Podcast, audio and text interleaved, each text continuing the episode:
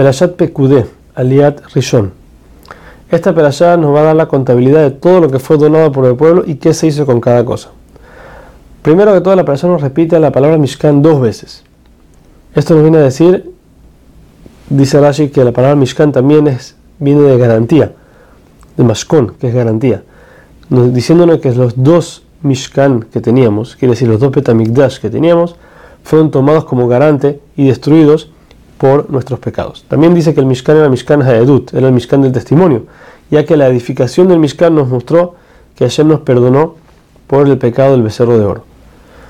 Dice el Pasuk que los Levim eran los encargados de llevar el Mishkan, y ellos eran los que cargaban, desmontaban y cargaban el Mishkan, y el encargado de ellos era Itamar, el Cohen, el hijo de Aarón, era el jefe de todos los Levim.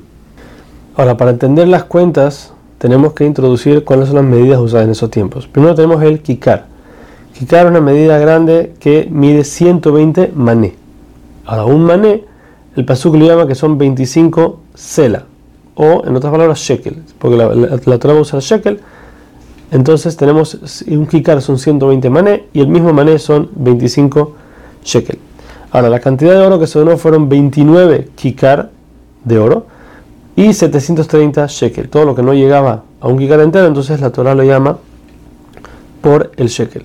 De la cantidad de plata se donó 100 kikar y 1775 shekel. Ahora, Rashi nos dice que la cuenta de estos 1000 kikar, ¿de dónde viene? Ya que el shekel, la plata, era dado con el mahasita shekel, el medio shekel de plata que tenía que dar cada persona de Israel de 20 a 60 años. Había 600.000 hombres de 20 a 60 lo que nos da un total de 300.000 shekel. Cada uno dio medio, entonces la mitad son 300.000 shekel.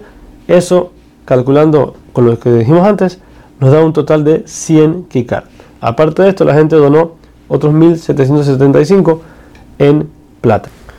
Ahora, con los 100 kikar de lo que tenemos en la plata, se hicieron las bases para las vigas del Mishkan, como vimos ya en las playas pasadas. Ahora, eran 20 vigas de cada lado, más 8 vigas en, la parte oeste del Mishkan, nos da 48 eh, eh, vigas. Cada viga tenía dos bases, quiere decir que son 96 bases en total.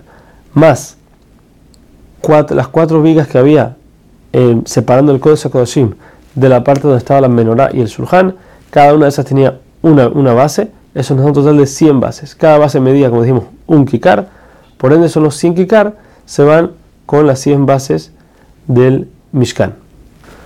El total del cobre donado fue 70 kikar y 2.400 shekel. Con eso se hicieron las bases de, de las vigas que iban en la entrada del Mishkan. Se hizo el altar de cobre con todos sus utensilios y las vigas, las bases de las vigas que rodeaban el patio. Por último, las telas que recibieron se hicieron, como sabemos, las coberturas especiales para cubrir los utensilios del Mishkan. Como vamos más adelante, el, cada utensilio del Mishkan tenía una cubierta que la, se usaba cuando viajaban para que no esté descubierto y no se dañe, se cubría con eso.